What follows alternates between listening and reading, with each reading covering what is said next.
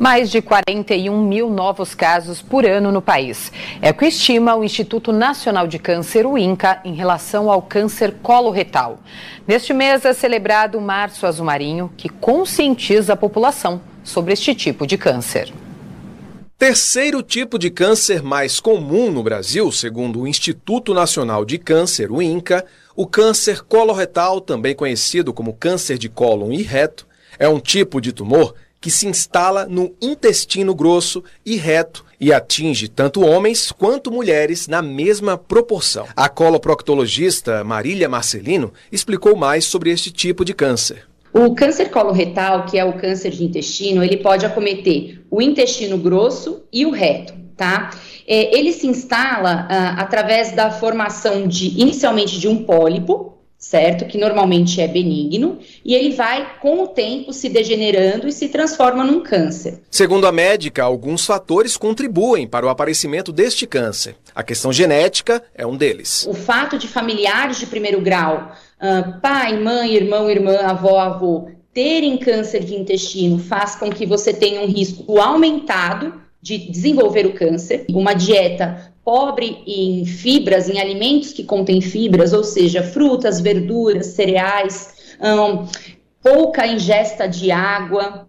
É, e também uma dieta rica em produtos, em alimentos ultraprocessados, industrializados, embutidos, e também uh, o consumo né, de álcool e o tabagismo também estão influenciam diretamente no aparecimento do câncer. A idade também é um fator de risco, mas segundo a médica, não se restringe mais àqueles que já passaram dos 50 anos. E hoje em dia a gente percebe que a incidência do câncer está diminuindo cada vez mais em termos de idade nos pacientes, como a gente pode acompanhar na mídia, é, então pessoas mais jovens apresentando câncer de intestino. E por que isso? Por conta da, exatamente da nossa dieta, do nosso estilo de vida que a gente leva hoje em dia. A gente está vivendo uma vida, né, é, corrida, que a gente não prioriza é, hábitos saudáveis. E isso impacta diretamente na incidência desse câncer. O intestino ele tem é, milhares de receptores para as endorfinas produzidas né, no exercício físico.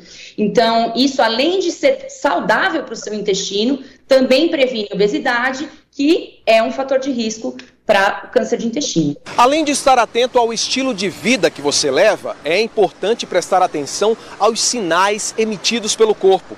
Isso porque o câncer coloretal se desenvolve lentamente e pode permanecer assintomático por muitos anos. Quando a gente começa a apresentar sintomas, provavelmente ele já está numa fase um pouquinho mais avançada. Os sintomas vão depender da localização é, do tumor no intestino. Então, se é no reto, ou seja, na parte mais baixa, quase final do intestino, ou se está no começo do intestino grosso. Então, assim, a, os sintomas vão ser diferentes. Então, o que, que o paciente tem que observar?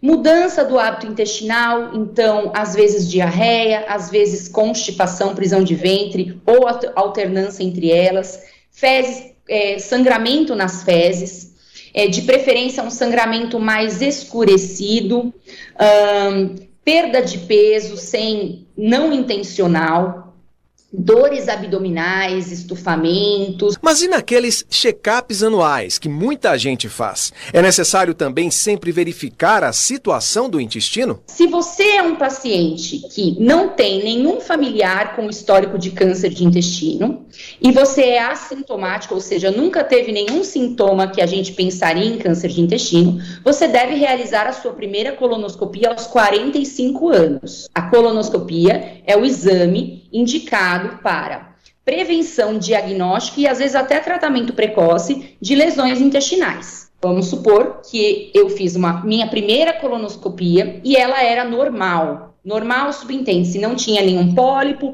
não teve nenhuma biópsia, certo?